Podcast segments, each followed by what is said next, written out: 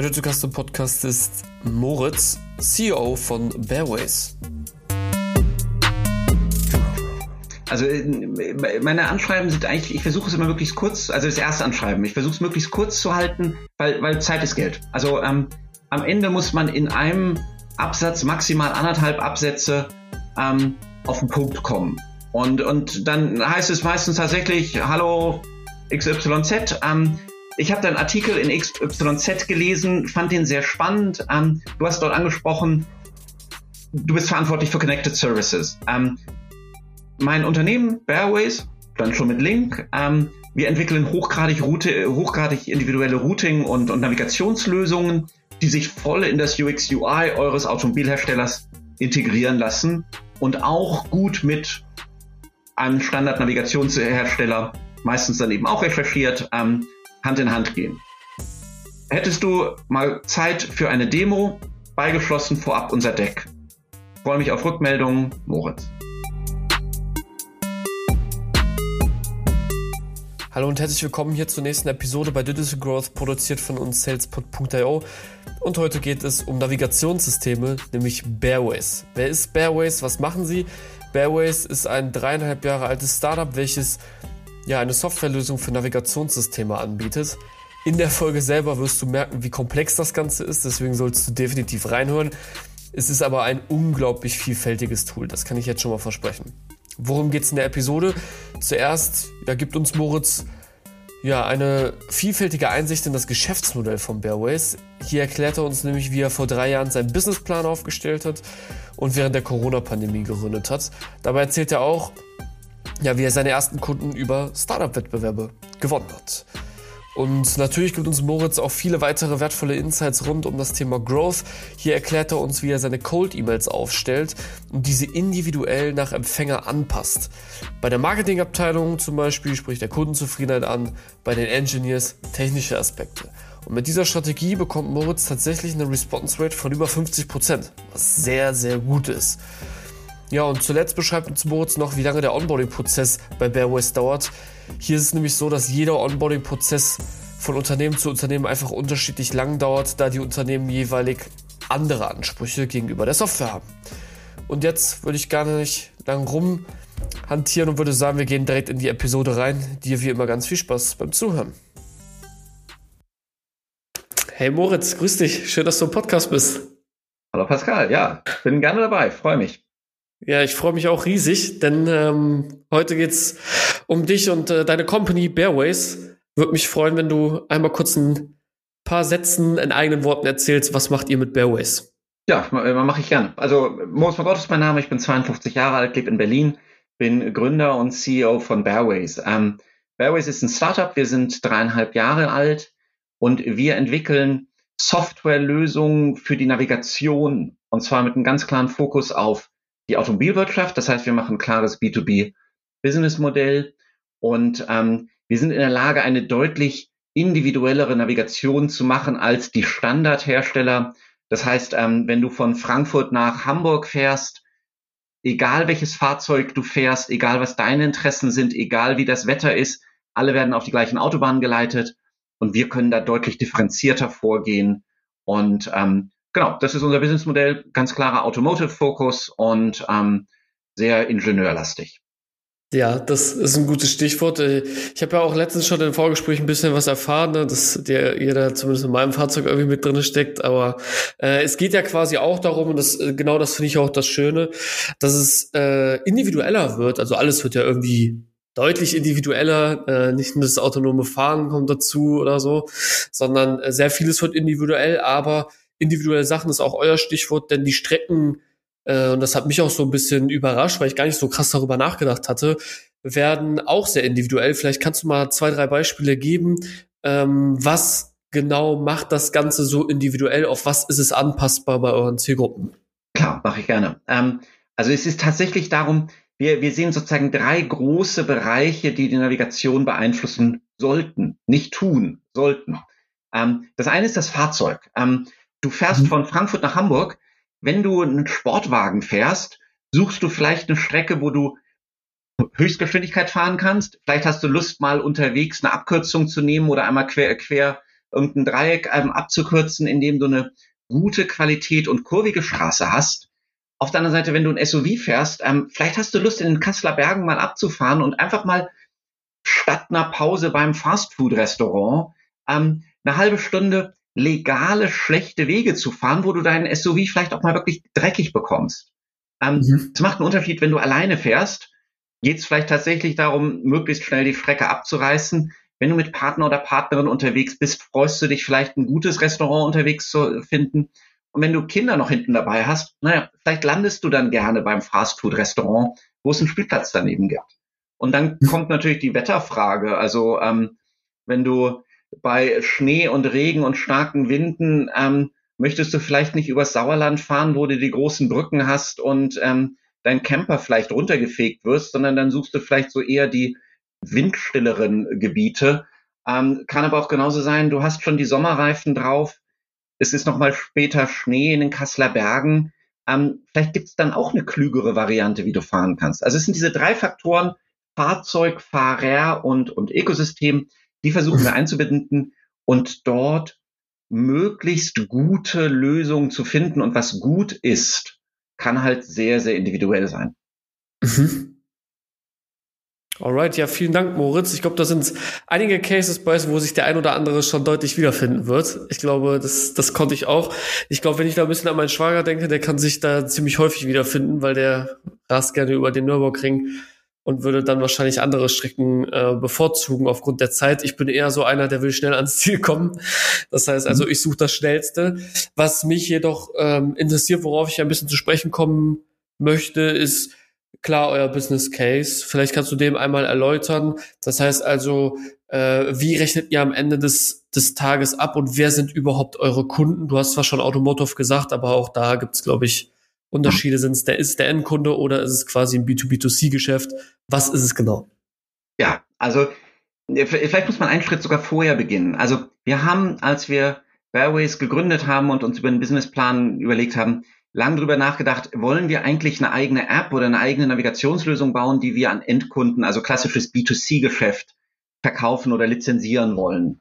Wir haben auch während der Corona-Zeit daran gearbeitet und tatsächlich diesen Plan mal verfolgt, eine eigene App in, in den App Store zu bringen, ähm, sind aber am Ende davon abgekommen, weil wir festgestellt haben, Ad 1, man muss für einen B2C-Case einen, einen passenden Mindset haben. Man muss hm. sich genau überlegen, ähm, welche, welche Usability kommt am besten beim Kunden an, ähm, wie spricht man sie an, dann kann sozusagen UX over Feature plötzlich relevant sein. Ähm, und, und wie, wie macht man diese gesamte Pricing-Gestaltung, Marketing-Gestaltung und ähnliches.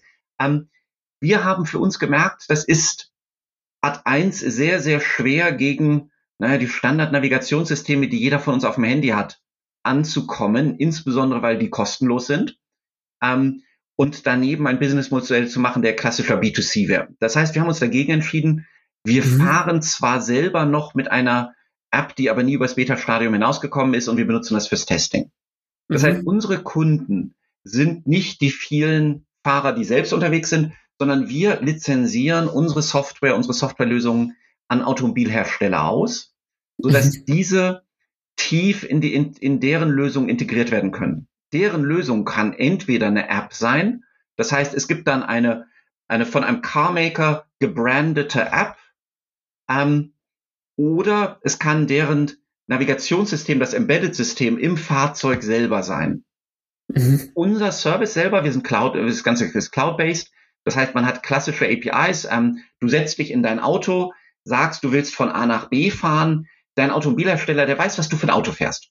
Der weiß vielleicht, hast du, ist es batteriegetrieben, ist es, ist es ähm, Gasoline, ähm, Diesel, Benzin, ist es ein Verbrenner.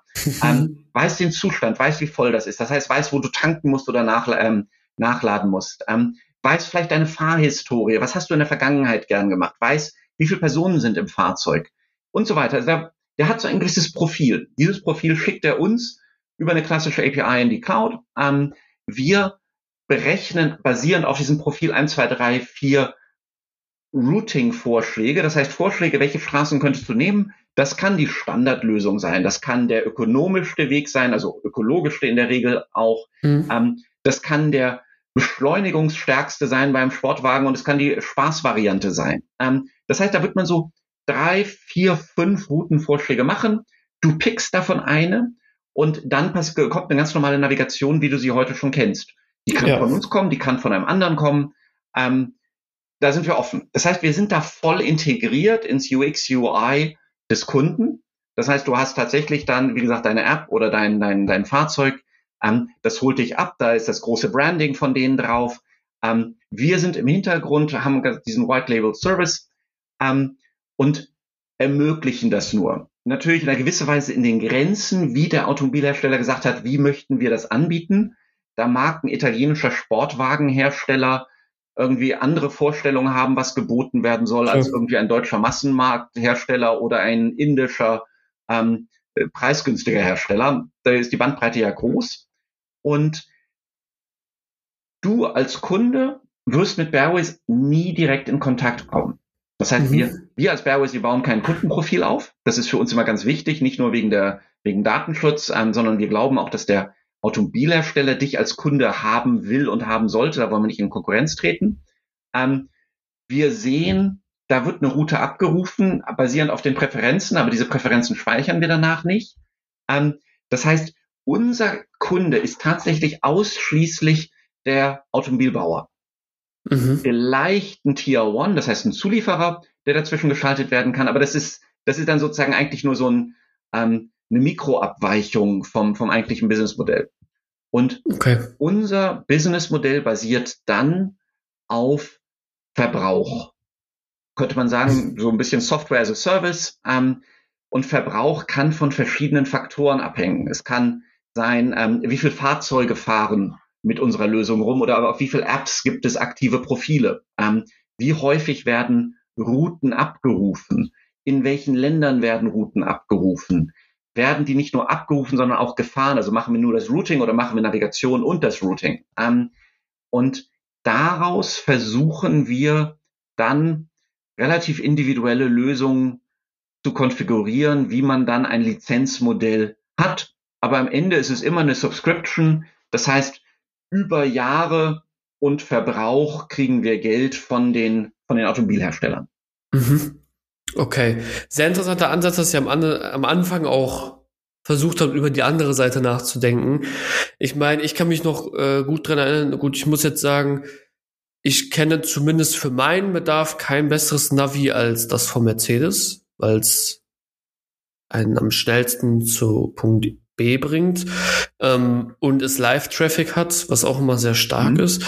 Hab davor, wie wahrscheinlich ganz viele, ähm, irgendwie ja die iPhone-Karten-App benutzt ähm, oder dann vielleicht mal Google Maps.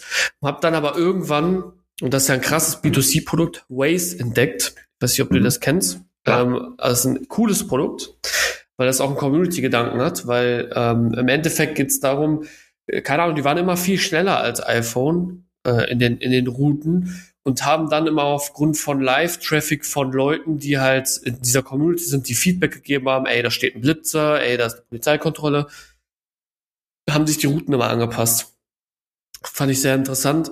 Und man muss ja auch sagen, ist, ich glaube, Waze ist mittlerweile ein riesen, riesen Unternehmen geworden. Äh, die sind unglaublich groß.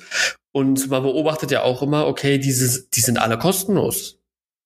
Die sind alle halt kostenlos und da steckt halt eine ganz andere Art und Weise monet zu monetarisieren hinter mit einem ganz anderen Case als äh, wie du eben schon gesagt hast B2B. Deswegen kann ich den den Schachzug auf jeden Fall ziemlich gut nachvollziehen. Also muss ich mal, also Waze gehört zu Google. Also mhm. Google Maps und Waze ist sozusagen ein intellektueller Unterschied, aber faktisch ist es nicht. Und mhm. ähm, bei Google geht es um Werbung. Das heißt, am Ende geht es bei Google darum zu verstehen, wo fährst du von A nach B, um darauf basierend gute Werbung schalten zu können, weil sie einfach dein Profil kennen und sie wissen, ähm, wenn du Pascal, ich weiß nicht, an einem Wochenende auf dem Campingplatz äh, gewesen bist, dann wirst du in der Woche danach Werbung für Camper kriegen. Ähm, so funktioniert das Modell einfach. Und es funktioniert ja sogar dahingehend, dass wenn ich mich ich google zwei Tage über Beinprothesen und eine Stunde nachdem ich über Beinprothesen gegoogelt habe, treffen wir uns, sitzen drei Stunden beim Café zusammen. dann wirst du am nächsten Tag auch Werbung für Beinprothesen bekommen, weil sie davon ausgehen, dass ein Thema, was mich so sehr beschäftigt hat, ich mit im Gespräch mit dir angesprochen habe. Ähm, mhm. Da ist natürlich sozusagen Google und Waze, deren Monetarisierung basiert auf Werbung. Ähm, das funktioniert sehr, sehr gut. Ähm, wenn du bei zum Beispiel einem Automobilhersteller wie Mercedes bist, wirst du mit ziemlicher Sicherheit ein Navigationssystem von Here haben.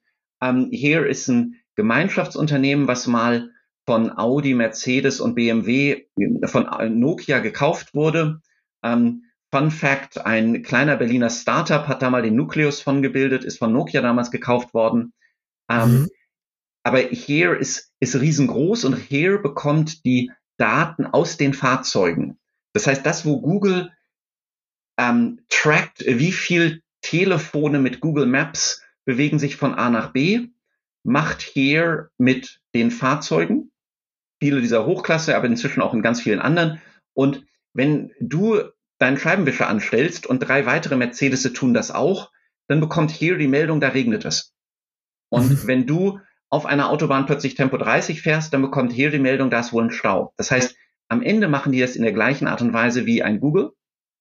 Here wird dabei aber von Mercedes bezahlt. Das heißt, als du dein Mercedes gekauft hast oder geleast hast oder ähnliches, hat Mercedes einen bestimmten Geldbetrag beiseite gelegt, um den jedes Jahr an Here zu zahlen.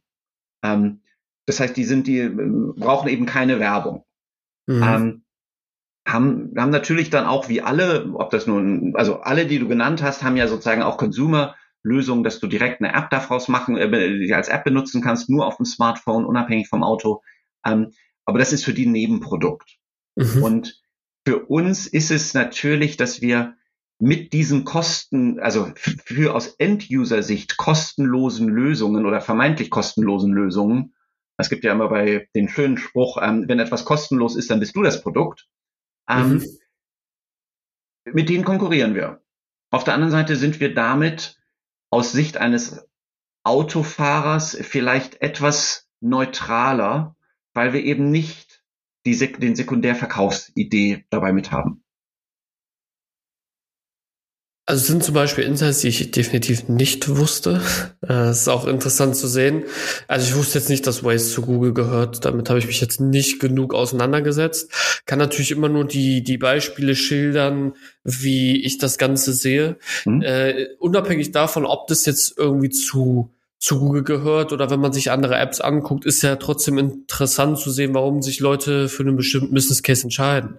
Mhm. Und äh, das ist ja bei euch genauso. Jetzt hast du eben gesagt, ihr geht, ihr seid ein klares B2B-Produkt äh, und die Monetarisierung funktioniert da halt einfach anders und darüber würde ich jetzt gerne mit dir sprechen, mhm. weil das ja quasi auch Fokus des, des Podcasts sein soll. Das heißt also, wir wissen jetzt, wie verdient ihr nicht nur mit Bearways Geld, sondern wer ist eure Zielgruppe, wen sprecht ihr an und ähm, wie funktioniert das Ganze am Ende?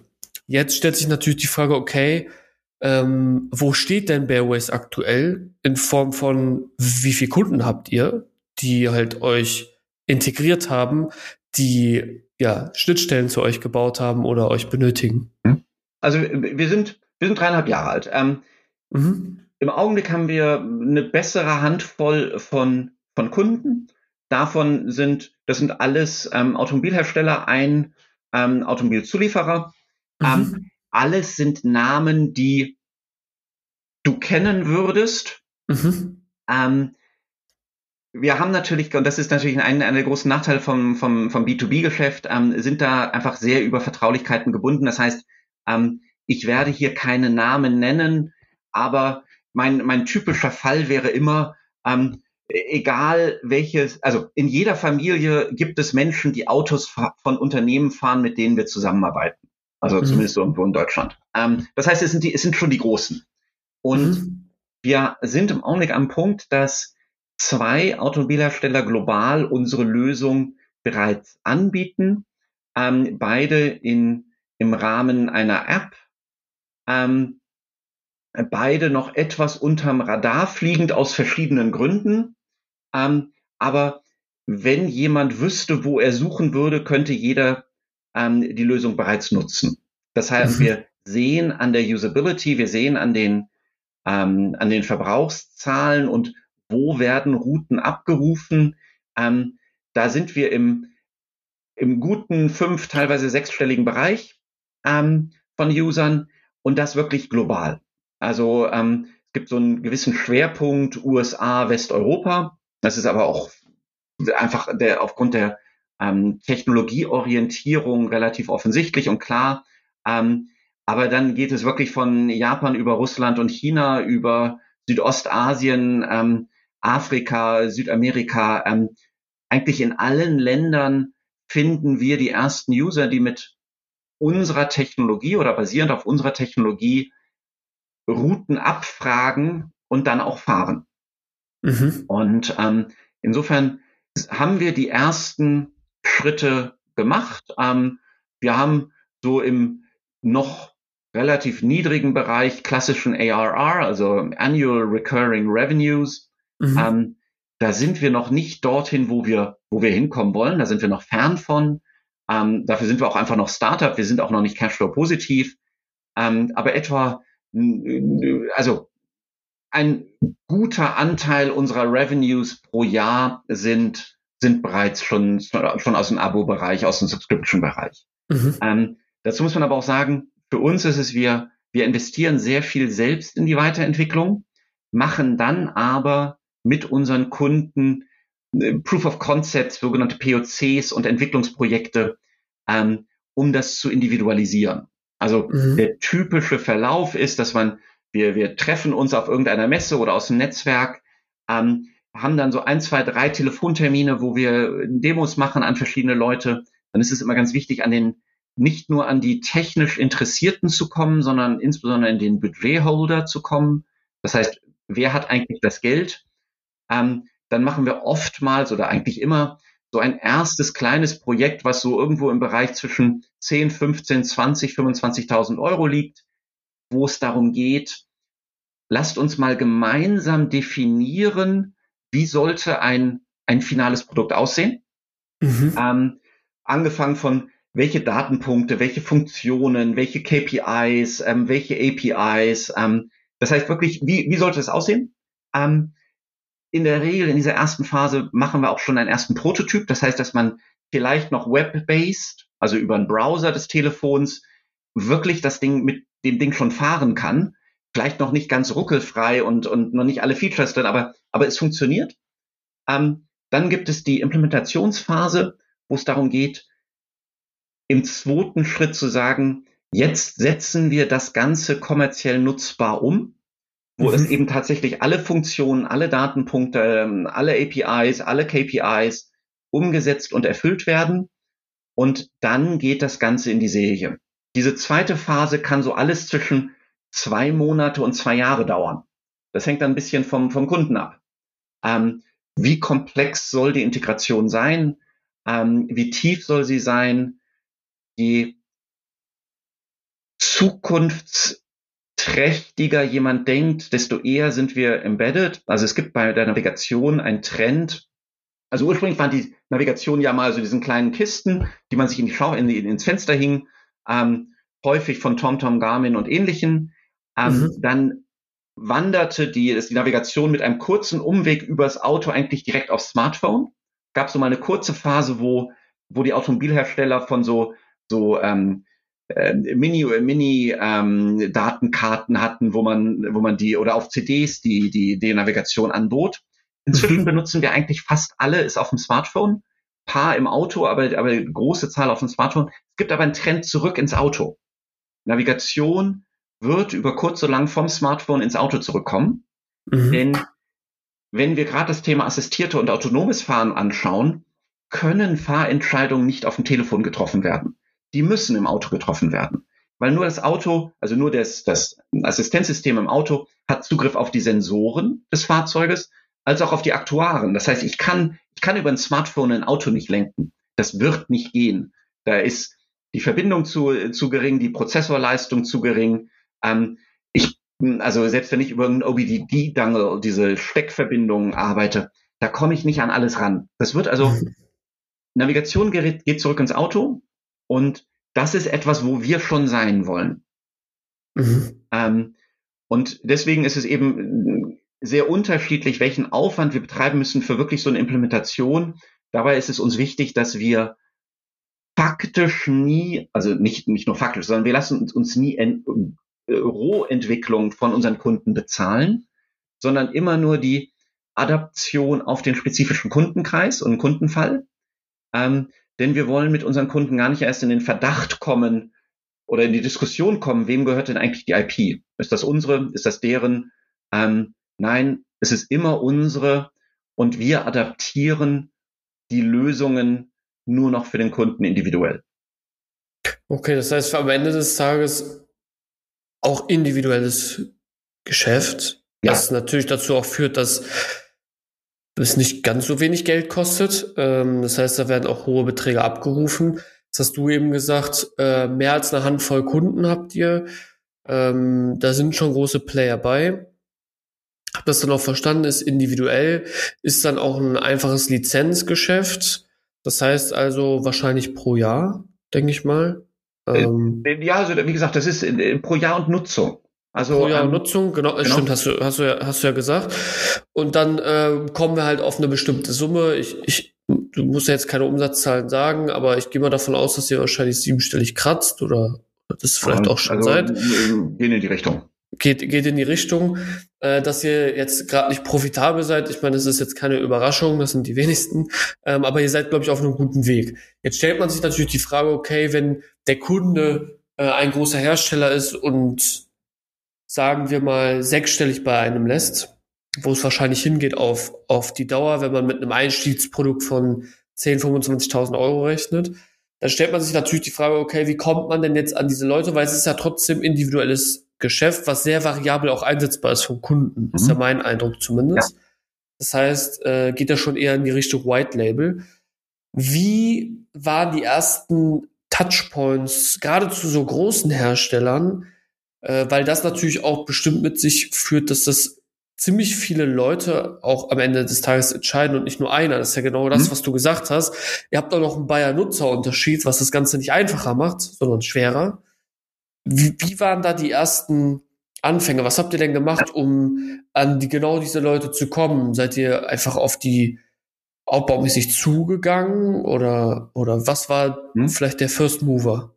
Also dazu muss man vielleicht, wir, wir haben 2000, Sommer 2019 haben wir gegründet mhm. und Anfang 2020 kam Corona, was für uns zumindest im ersten Jahr kein Problem darstellte, weil wir sowieso noch kein Produkt draußen hatten. Es hat eigentlich dazu ja. geführt, dass wir sehr viel konzentrierter selbst entwickeln konnten, als wir, ähm, äh, also äh, äh, uns hat niemand gestört, wenn man das so vorsichtig formulieren darf. Ähm, mhm. Unsere ersten beiden Kunden haben wir über Wettbewerbe gewonnen. Das war so in, während Corona haben fast alle Automobilhersteller oder zumindest sehr viele angefangen, ähm, statt auf Messen zu gehen und auf Shows zu gehen, so Software-Startup-Wettbewerbe zu machen, wo sie sagten, wir haben hier ein bestimmtes Problem oder wir haben einen bestimmten Datensatz oder wir haben ein bestimmtes Auto. Ähm, zeigt uns doch mal Lösungen, wie man damit umgehen kann. Und ähm, mhm. da haben wir an einer ganzen Reihe von, von diesen Wettbewerben teilgenommen. Ähm, bei einem waren wir Finalist. Ähm, im Rahmen des Finales ähm, sind wir, war ein, einer der aus der Jury ganz super begeistert von uns und der hat uns dann an der Hand genommen und von einem zum nächsten geschleppt, mhm. ähm, bis wir den richtigen Menschen fanden. Das heißt, das war ein letztlich wettbewerbgetriebener, ähm, wettbewerbgetriebenes Finden. Ähm, bei einem anderen Wettbewerb, ähm, über 300 Startups weltweit haben sich dort beteiligt und wir haben den ersten Platz gemacht. Und dann hat wow. man plötzlich ähm, vom Zentralvorstand eine gewisse Aufmerksamkeit.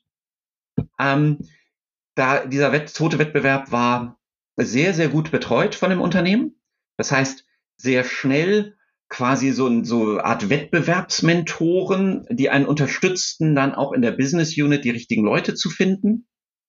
Ähm, dann haben wir schon während dieses Wettbewerbs mit der Business Unit angefangen, erste ganz frühe Prototypen und wenn es nur Click-Dummies waren, ähm, aufzusetzen. Und die haben uns natürlich auch sehr, sehr stark gecoacht, um im Final Pitch zu gewinnen.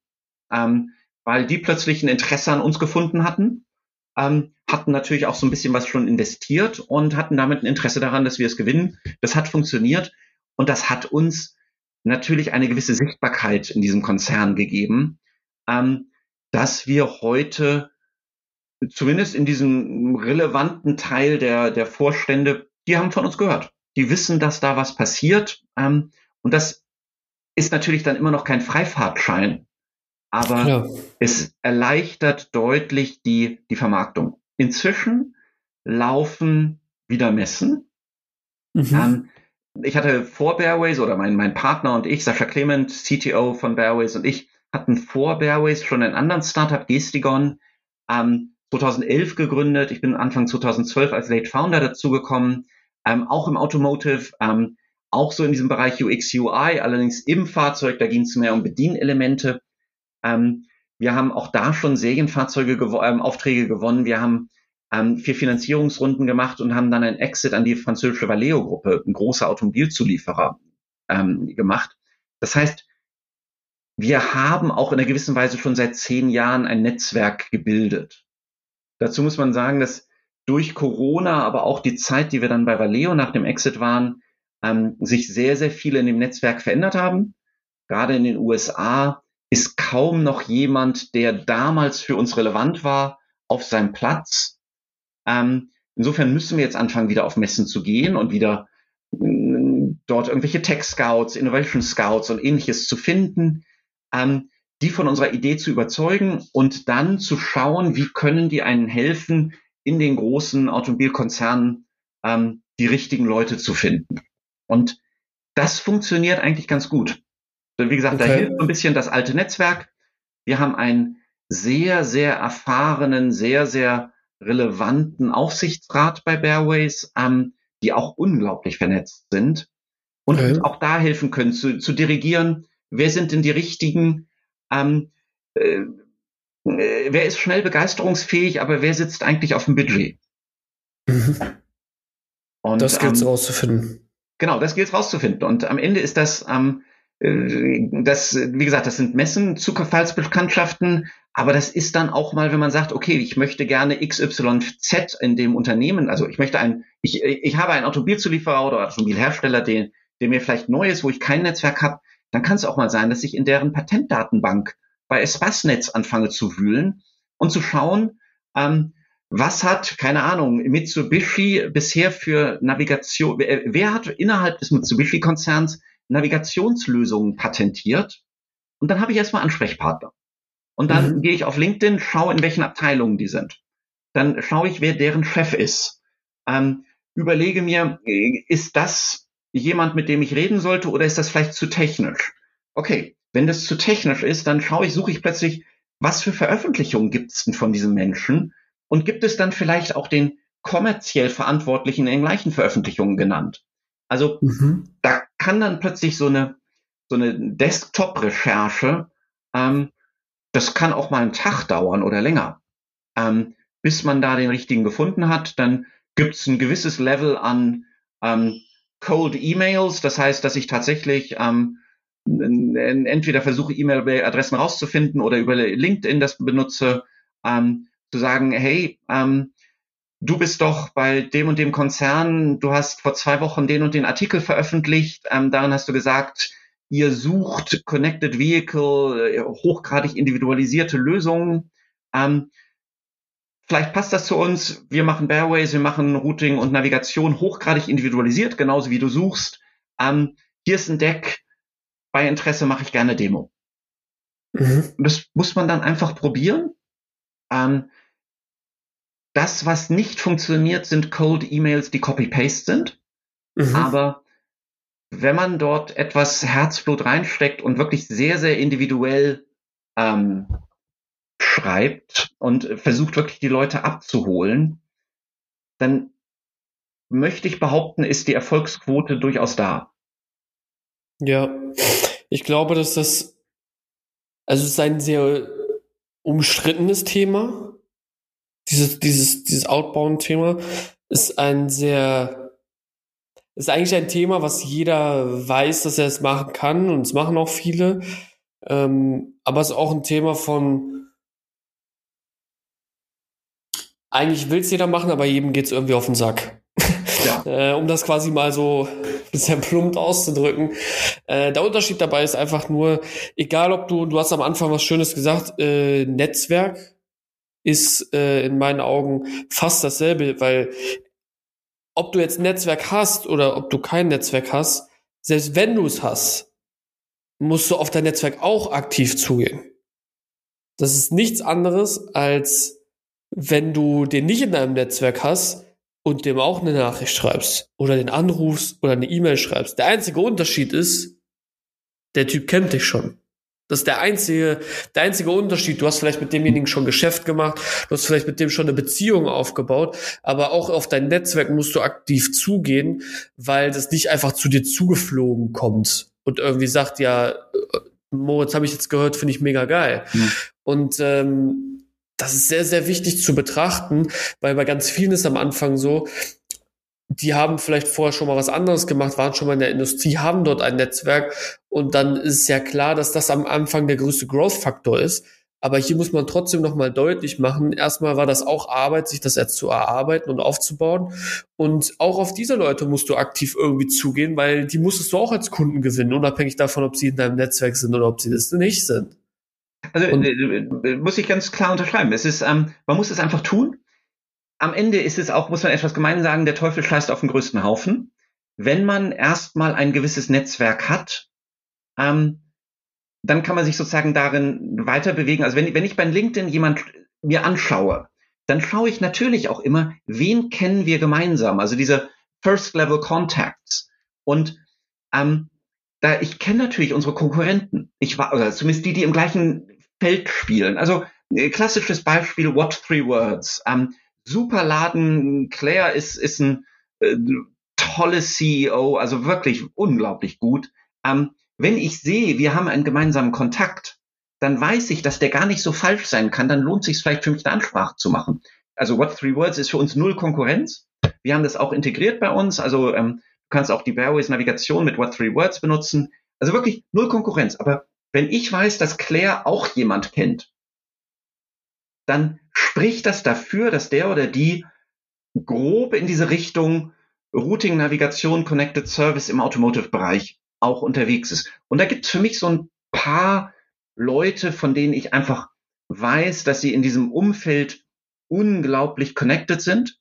Mhm. Wie gesagt, Claire gehört dazu. Sie ist natürlich auch eine, also sie ist wirklich eine auffallend gute CEO. Also das ist wirklich, ähm, hat eine unglaubliche Bühnenpräsenz. Ähm, ist charmant, ist offen, ähm, äh, wirklich tolle CEO. Ähm, die, die hat natürlich ein gigantisches Netzwerk, ähm, aber sich an dem entlang zu hangeln und zu sagen, okay, ähm, wenn ich jetzt bei, bleiben wir bei dem Beispiel Mitsubishi, ähm, wenn ich jetzt bei Mitsubishi jemand suche ähm, und ich finde jemand, wo Claire auch connected ist, dann ist das oft nicht der falsche Break-in-Point. Und ähm, aber das ist halt wirklich Arbeit. Man muss es tun und man muss dann die Leute sehr, sehr abholen. Wir alle hassen ähm, äh, E-Mails, wo sie uns, keine Ahnung, Sonnenschirme verkaufen. Ähm, äh, es ist angekündigt, dass es ein großer, toller Sommer wird, hier ist ein Sonnenschirm. Und wenn du dann keinen Garten hast und keine Wohnung mit Balkon, dann ist das einfach fehl. Wenn die aber mir schreiben, hey Moritz, du lebst doch in Berlin, der nächste Sommer soll toll werden und ähm, willst du nicht im Wannsee baden mit diesem so schönen Sonnenschirm? Dann vielleicht so, okay, die wissen, haben schon mal rausgefunden, ich sitze, lebe in Berlin, vielleicht wissen die, dass ich in der Nähe vom Wannsee lebe, vielleicht, also so, dann plötzlich gibt es so eine Pickup-Line, wo man sagt, ja, das ist, das, da hat sich jemand Mühe gemacht. Und ähm, ich meine, das, was wir alle hassen, sind diese E-Mails, ähm, ich habe mir dein Unternehmen angeschaut. Ich finde das wahnsinnig spannend, was ihr macht. Ihr seid so toll innovativ. Und im Übrigen, ohne damit zusammen zu haben, ich habe hier ein Entwicklungsteam aus XYZ, die äh, Outsourcing von Software machen. Wo du sagst, okay, Leute, das ist doch, die ersten Zeilen lesen sich so, als ob du dich mit uns beschäftigt haben könntest. Aber wenn du, wenn du es wirklich liest, dann stellst du fest, das ist ein generisches Blabla. Mhm. Ähm, das kannst du zu jedem sagen. Und mhm. ähm, diese, diese, diese Pickup-Lines möchte man nicht haben. Die darfst du aber auch nicht machen, sondern du musst eben wirklich dich auseinandersetzen und sagen, wo hole ich die einzelne Person ab, ähm, wo sie gerade ist und führe sie dahin, dass es ein Interesse gibt, weswegen ich auch auf meine Cold E-Mails, also äh, ich würde behaupten, dass ich eine Response Rate von über 50 Prozent habe. Und natürlich sind da auch viele drunter, die einfach schreiben, not my topic, thank you und weg sind. Aber wichtig ist ja erstmal die Response. Das heißt, die haben das schon mal gelesen. Hm. Und das heißt, offensichtlich war es nicht nur Spam. Hm. Ich glaube, ich, ich stimme dir in einigen, einigen Punkten zu, weil diese Software Development äh, Sache, wo die geht echt einem echt auf den Keks, ey. Also ja. äh, kann ich definitiv zustimmen. dass das, das Interessante, woran ich wirklich fest glaube, und ich kann sehr viel Insights teilen, weil das, worüber wir gerade reden, ist ein sehr großer Stand, Bestandteil von dem, wie wir Gäste für einen Podcast gewinnen. Und das ist ein sehr großer Bestandteil darüber, ja. wie du hier gelandet bist. Mhm. Weil das der Live-Beweis ist, dass es funktioniert hat.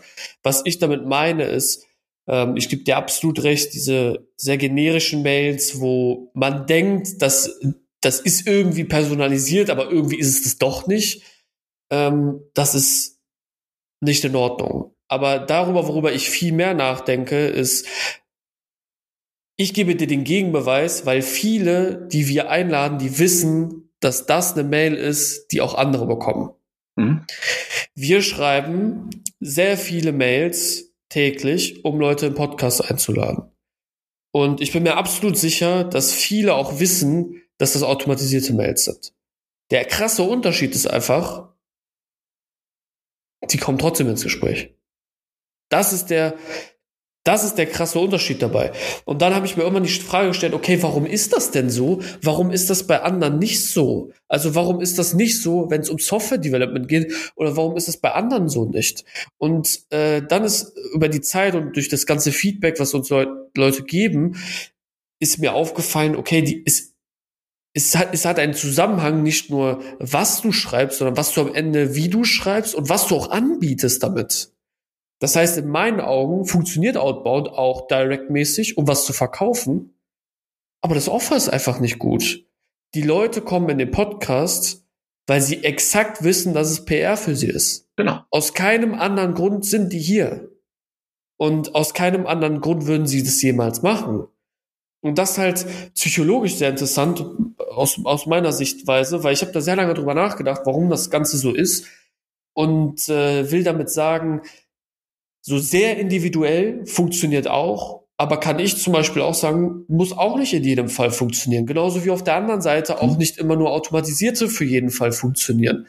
Das Wichtige, das, das glaube ich sehr, sehr fest ist, was bietest du am Ende an?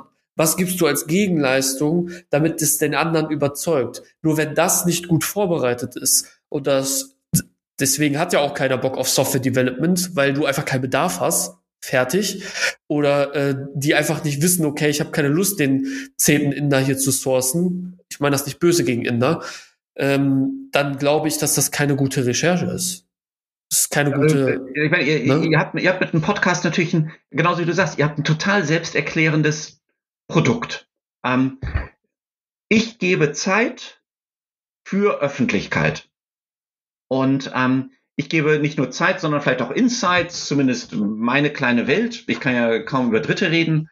Ähm, und vielleicht hört das jemand und sagt, uh, das klingt spannend, let's get in touch. Ähm, das, da ist natürlich Podcast, also vor fünf Jahren wäre das vielleicht noch anders gewesen, als Podcast erklärungsbedürftig war. Mhm. Ähm, heute ist Podcast nicht mehr erklärungsbedürftig. Ähm, und da sind wir natürlich noch ein bisschen von fern. Also ähm, jeder, ja. der Navigation hört, sagt sich, pff, ich habe doch was auch immer, Standard Google irgendwie Maps, Waze, Here, TomTom, was auch immer. Es funktioniert ja. doch. Und dann muss man eben erklären, weswegen, wo, wo man sich eigentlich differenziert und wo wir als Bearways uns mit diesen großen Standard-Navigationsanbietern wir eigentlich eher sehen, dass da so eine gewisse partnerschaftliches Verhältnis als ein kompetitives Verhältnis ist. Also mhm. ähm, wir sind keine Konkurrenz zu diesen genannten. Definitiv nicht. Ähm, Aber es gibt eine kleine Marktnische, die wir gut abdecken können. Und dann gibt es viele Überschneidungen, wo es, wo wir eigentlich zusammenarbeiten sollten und müssen und, und teilweise ja auch zumindest darüber reden, es zu tun. Mhm. Und ähm, es ist ein Tick erklärungsbedürftiger. Mhm. Aber ähm, dieses Abholen, Abholen und die, die, die Sales Message ähm, sehr schnell auf den Punkt gebracht, ähm, rüber zu transportieren, das finde ich immens wichtig und ähm, zumindest bei uns Absolut. funktioniert es relativ gut. Ja, ich glaube, das, äh, das ist ja am Ende auch der, der Grund. Äh, die, die entscheidende Frage ist, wie kriegst du den Termin? Alles andere ist sehr, sehr irrelevant, weil du heute, wenn du einfach gut bist, oder äh, kreativ oder, oder was auch immer, oder sagen wir mal, du hast da jemanden sitzen, der absolut schlecht ist. Selbst der, es gab ja immer so ein Sprichwort, selbst, selbst der Dumme verkauft dem Schwein was oder so, irgendwie so ging das. Ich habe selber nicht mehr so ganz im Kopf. Ähm, selbst dort wird es ja irgendwann dazu kommen, dass selbst wenn du tausend Nachrichten am Tag schickst und da steht irgendein Kack drinne, irgendwann wirst du den Call bekommen. Das ist einfach so. Aber äh, die Frage ist, wie bekommst du den Termin? Und das Spannende, worauf ich jetzt noch mal blicken möchte, ist, okay, jetzt hast du gesagt, ihr, ihr geht individuell hin, guckt euch auch gemeinsame Kontakte an, äh, macht dann Outreach. Das ist natürlich sehr krasser manueller Aufwand alles. Und irgendwann kommt der Zeitpunkt, da wird man sich auch denken, ja, das dauert alles ein bisschen, ich will jetzt mal skalieren, ich brauche vielleicht eine skalierbare Fe äh, Methode. Die Sache ist, was war denn wirklich mal, vielleicht kannst du ein, ein, zwei Beispiele geben, was war der ausschlaggebende Punkt, dass Leute sich wirklich in Call mit euch gesetzt haben? Was war das Offer, mhm. was wir, was ihr, was ihr angeboten habt, was dann denjenigen auch gecatcht hat? Weil das ist ja die Frage, die ja jeder hat. Wie generiere ich den Call am Ende? Mhm.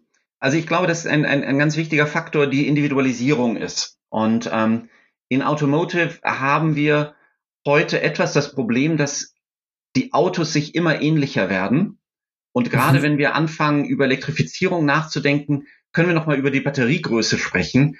Aber dieser Faktor, ich mache ein Auto auf, ich mache da vorne die Kühlerhaube auf, schaue mir den Motor an und sage, oh, das ist aber ein schöner V, irgendwas, bla bla bla.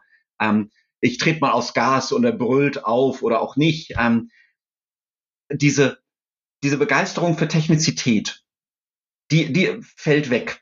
Autos werden immer mehr zu diesen Hatchback, ähm, hochgebockten Kombis. Ähm, ich finde sie teilweise sehr, sehr gut designt, aber sie werden austauschbarer. Mhm. Und ähm, ich glaube auch, dass sozusagen die, ähm, die Markentreue, die unsere Eltern hatten, hat, äh, also ich bin ja irgendwo ja, 20 Jahre älter als du, ähm, aber je jünger die, die Menschen werden, desto weniger Markentreue werdet ihr mitbringen. Das ist zumindest statistisch relativ äh, nachweisbar. Also beim Mobiltelefon ist vielleicht eine Ausnahme, aber zumindest mhm. im Autobereich. Und ähm, dann stellt sich immer die Frage, wie kann ein, ein Premium-Hersteller vom nächsten Premium-Hersteller sich eigentlich differenzieren? Und das, was wir tun können, ist eine Differenzierung auch zu ermöglichen. Das ist nicht, wir machen das nicht als einziges, aber wir, wir legen schon sehr klar drauf, mit uns kannst du ein Branding machen. Du kannst, also wenn du sagst, dass, ich glaube, dein, dein Vetter war das oder dein Bruder war das, der auf Nürburgring fährt. Also, mhm. ähm, mein Schwager, ja. Äh, Schwager, ähm, wir, fahren dich nicht auf Nürburgring und wir werden dich auch nicht so in irgendwelche Ecken fahren, wo du illegale Straßenrennen machen darfst. Nein, das tun wir nicht. Aber wenn wir wissen, dass jemand diese Beschleunigung liebt, ähm, Stell dir vor, einfach, also du, du fährst von Berlin nach Hamburg. Du kannst von Berlin über da Wittstock-Dosse 60 Kilometer 120, um danach irgendwie 30 Kilometer freies Blasen, um dann bist du irgendwo Höhe Mölln und dann wird's auch wieder langweilig. Ähm, oder wenn ich weiß, dass es gutes Wetter ist und frei ist, kann ich jemand über Neubrandenburg, Greifswald, Rostock nach Hamburg schicken. Ähm, und da ist dann plötzlich mal freie Autobahn. Ob das ökologisch der Traum ist, äh, mhm. ist eine andere Diskussion. Aber da kann man plötzlich mal ein Branding von einem Sportwagen unterstreichen, wo man sagt, hey, hier ist wirklich ein Erlebnis. Und ähm, diese Differenzierung, dieses Branding ist etwa ein Bereich, den wir mit unterstützen können. Das mhm. hat auch natürlich ein bisschen zur Folge, dass wir eher im Premium-Segment heute unterwegs sind. Das mhm. sehen wir ganz klar. Ähm, wo einfach Leute, äh, also ich meine, es gibt, es gibt äh, kleine Zweisitzer Cabrios für 40.000, es gibt sie für 150.000 und für 900.000. Und wie begründest du, dass ich statt 40.000 860.000 mehr bezahle? Also ja, natürlich ist das ein bisschen andere Technik und das Design ist ein bisschen anders, aber ganz viel ist dafür nur ein Image und Branding. Und ähm, am Ende musst du das aber auch erleben. Und wir können ermöglichen, dass du die Autos positiv erlebst. Und das, was ich immer, wenn ich auf der Bühne stehe, nicht, nicht immer, aber frage ich fast immer, ihr erinnert euch an euer erstes Auto. Und alle Hände gehen hoch. Und das war es nie der Fall, weil das ein tolles Auto war. Aber wir haben in dem Auto Dinge gemacht, die toll waren. Wir sind nach Südfrankreich gefahren und haben gesurft und im Auto hinten gepennt. Wir sind auf irgendwelche Diskotheken, in irgendwelche Diskotheken gefahren. Ähm, wir haben äh, geliebt, geraucht, ge irgendwas in dem Auto. Hm. Ähm, wir verbinden mit diesem Auto tolle Erlebnisse. Und das ist, je, wenn du dann irgendwie dein drittes, viertes, fünftes, siebtes Auto hast, irgendwann hast du dann nicht mehr individualisierbare Erlebnisse. Und das ist das, was wir mitliefern können. Und ähm, das ist sozusagen dieser, dieser emotionale Aspekt, wo wir, wo wir versuchen müssen, Leute abzuholen, wobei das natürlich eher die Marketingseite ist, die wir dort abholen müssen. Die technische Seite ist natürlich eher das andere. Machine Learning und Deep Learning und Big Data und die, die, der technische Aspekt. Aber das ist eben genau diese Individualisierung. Und mhm. dann rauszufinden, wer sitzt denn eigentlich auf dem Budget, das sind nämlich bei unterschiedlichen Konzernen unterschiedliche. Ähm, gestern ein, ein Telefonat mit einem Automobilhersteller, da war dann plötzlich, der nannte sich Technical Enabler, war plötzlich mhm. der Mensch mit dem Budget. In anderen ist es das Marketing. Ähm, die sagen, das, was ihr da macht, ähm, das hat technisch eigentlich keine große Relevanz, aber hat marketingtechnisch für uns eine Rele äh, Marketing, aus Marketing-Sicht für uns eine Relevanz. Ähm, das heißt, plötzlich sind die die Budgetinhaber. Mhm. Ähm, und dann muss man eben individualisieren. Ja. Und, und dann kommt für uns natürlich so ein bisschen die Skalierungsthematik hinzu. Realistisch gesehen gibt es vielleicht 30, 40, 50 Kunden für uns weltweit. Also für uns ist es weniger wichtig, irgendwie tatsächlich mal in ein Massenbusiness zu kommen. Ähm, wenn wir von 50 potenziellen Kunden es schaffen, mit Szenen langfristig zusammenzuarbeiten, dann sind, glaube ich, alle Beteiligten glücklich. Mhm. Ähm, das heißt, für uns ist es jetzt mehr die Frage, okay, hier in Europa sind wir gar nicht so schlecht unterwegs. Ähm, wenn wir über Skalieren reden, re reden wir über Internationalisierung und dann ist halt die Frage, wo internationalisieren wir? Ähm, schauen wir Richtung Jap Japan, schauen wir Richtung China, Korea, USA ähm, oder versuchen wir erstmal hier innerhalb von Europa von, von dieser guten Handvoll auf zwei Handvoll Kunden zu kommen. Ähm, das ist also für uns sozusagen mehr eine, ähm, da sehe ich Skalierung. Mhm. So. Okay, das ist auch ähm, alleine von der Perspektive, wenn du sagst 30, 30 Kunden weltweit, das ist natürlich nix. Und dann genau die rauszufinden, die am Ende auch, das klingt ja immer so einfach, ne? Äh, find mal den raus, der auf dem Budget sitzt, find mal den raus, äh, mit dem du das machst. Aber genau das, was du jetzt erzählt hast, du musst irgendwie, finde das übrigens super, weil es ja wirklich Emotion ist und man, ich habe manchmal das Gefühl damals immer gehabt bei Werb, bei, bei Autowerbung, die die versuchen irgendwie so auf Krampf Emotionen zu verkaufen in einem Auto, was nicht funktioniert, weil wenn du dir jetzt wieder den nächsten Land Rover reinziehst und da kommt halt wieder die Werbung in irgendeinem Berggebiet und du denkst dir, Alter, ich habe es jetzt langsam verstanden. Äh, es ist halt unglaublich, es ist unglaublich lahm in meinen Augen. Also macht auch gar keinen Bock, das da, dazu zu gucken. Es gibt seltene Autowerbung, wo ich sage, boah, die ist vielleicht geil. Ähm, gab mal eine, ich glaube, die war von Lamborghini, wo die in so einer Wüste fahren. Es war auf jeden Fall abgefahren. Ähm, aber da sind wir dann auch wieder beim Sprichwort Lamborghini. Worauf ich zurückkommen will, ist, es klingt immer alles so einfach, den zu finden, aber der Aspekt, dass man etwas emotionalisieren will, was am Ende der Kunde von euch an seinen Kunden verkauft, das ist ein sehr wichtiges Stichwort. Und gleichzeitig herauszufinden, okay, warte mal, das ist aber auch ein technisches Produkt, was zwar Emotionen miteinander verbindet, aber ich muss auch den Techniker abholen, weil der muss die die die Birne da ja auch noch installieren. Ja. Das heißt, also es ist nicht so einfach, wie man einfach denkt, ja, ich suche jetzt hier mal ein bisschen was raus und dann kann ich den mal eben angehen. So, das führt ja schon alleine dazu, dass mehrere Entscheidungsträger über den Fall einer Zusammenarbeit nachdenken und darüber auch entscheiden, was automatisch dazu führt, dass es länger dauert. So. Definitiv. Wenn einer nicht richtig abgeholt wird, dann hast du eh schon verkackt. Weil dann ist eh schon vorbei. Weil wenn der Marketing-Typ das sagt, boah, das ist unglaublich geil, das können wir richtig geil einsetzen, und der Techniker sagt, ey, hör mal zu, das ist so kompliziert einzubauen, das kostet uns keine Ahnung was, weil er es nicht richtig verstanden hat, dann ist auch wieder vorbei. Also ich glaube, dass es unglaublich schwierig ist. Was ich möchte jetzt auch Richtung, Richtung Ende dieser Episode kommen, weil ich finde, du hast schon sehr viele Insights geteilt. Was ich dennoch noch beleuchten möchte, ist, kannst du mal ein Beispiel geben, wie lange dauert sowas wirklich von, hey, da ist jemand, den habe ich jetzt irgendwie gefunden. Und wer ist denn vielleicht auch der typische, ist er der Marketeer oder ist er mhm. so der Techniker, den der angeht?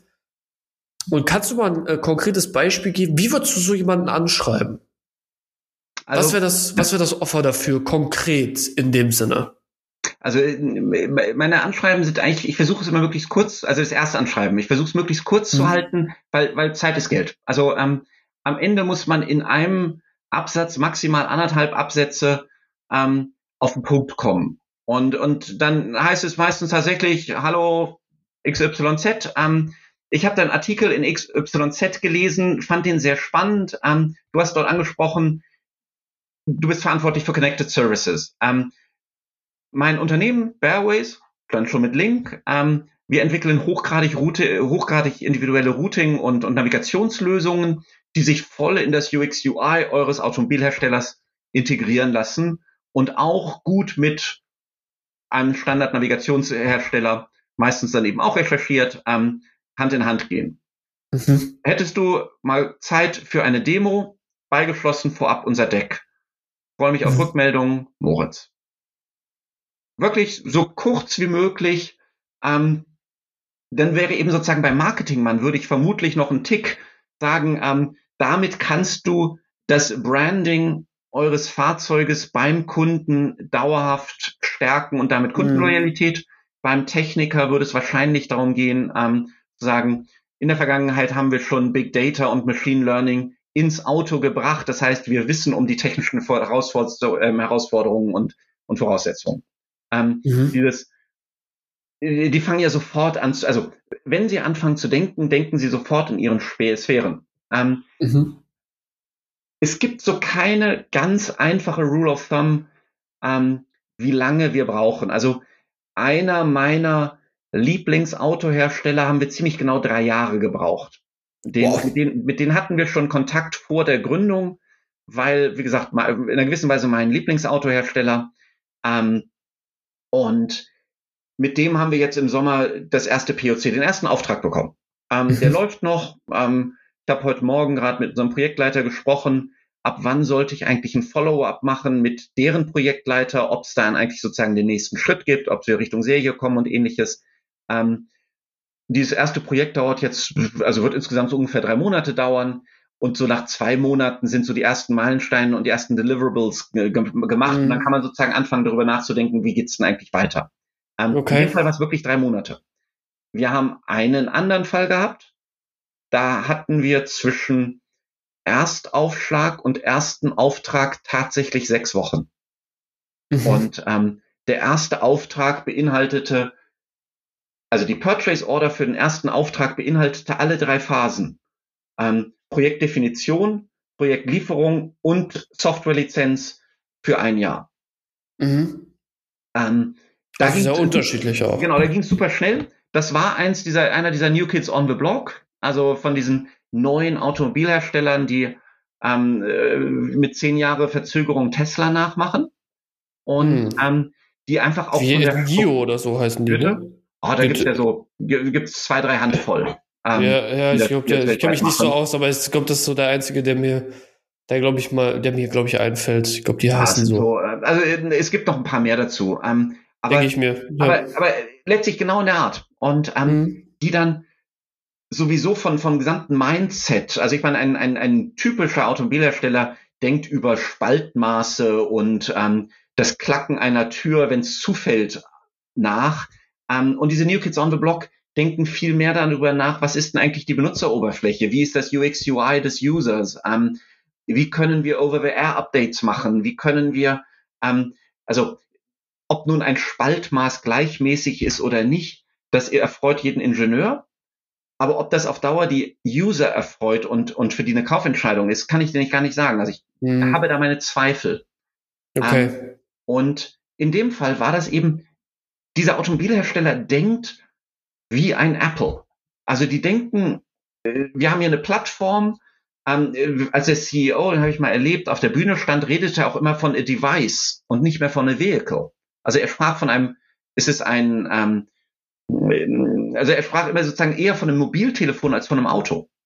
Ähm, weil er sagte, es geht um die Software, es geht um das Mobilitätserlebnis, es geht nicht um die Hardware eines Autos, sondern es geht darum, ich möchte von A nach B möglichst gut kommen. Und da kann das Auto eine Lösung sein, aber es kann genauso öffentlicher Nahverkehr sein oder Sharing oder ein Scooter oder irgendwas. Mhm. Und ähm, das ist so ein anderer Mindset, wo viele große Automobilhersteller versuchen hinzukommen. Ähm, aber was einfach ein weiter Weg ist und was für diese New Kids on the Block einfach, ähm, die können halt ab Tag eins digital denken. Hm. Und ähm, wie gesagt, in dem Fall war sechs Wochen.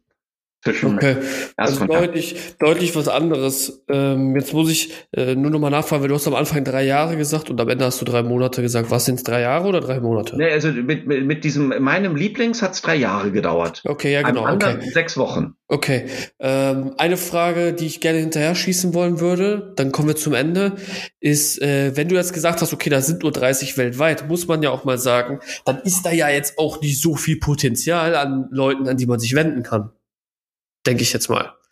Das, also, um das jetzt mal so zu sagen, wenn da nur 30 Firmen sind, keine Ahnung, wie viele Ansprechpartner man dann überhaupt angehen kann, aber das werden jetzt keine Hunderttausende sein oder keine Ahnung, 50.000, ich weiß es ja nicht, dann ist doch irgendwann auch, keine Ahnung, das Pulver doch ziemlich schnell verschossen, oder? Also, wie also, äh, kre kreiert ihr, we weißt du, was ich meine? Ja. Also, wenn man jetzt ich weiß nicht, ob man das so benennen kann, keine Ahnung, sind es vielleicht 50, vielleicht liege ich jetzt voll daneben, ja, es tut mir leid, 50 verschiedene Ansprechpartner aus den jeweiligen Unternehmen, ähm, die man eventuell angehen könnte, da wäre das immer nur noch äh, 1500, also es, es ist ja, jetzt also, nicht mal richtig viel. Also, äh, weißt du, was ich meine? Das ist ja. so nach dem, für, für mich wäre das jetzt was so, ja, kann man in einem Monat angehen. Also das ist halt nicht wirklich viel. Äh, deswegen frage ich mich gerade, okay, was macht ihr denn, wenn Leute darauf nicht reagieren oder äh, wenn die absagen? Also wie, wie, wie dreht sich das Rad weiter?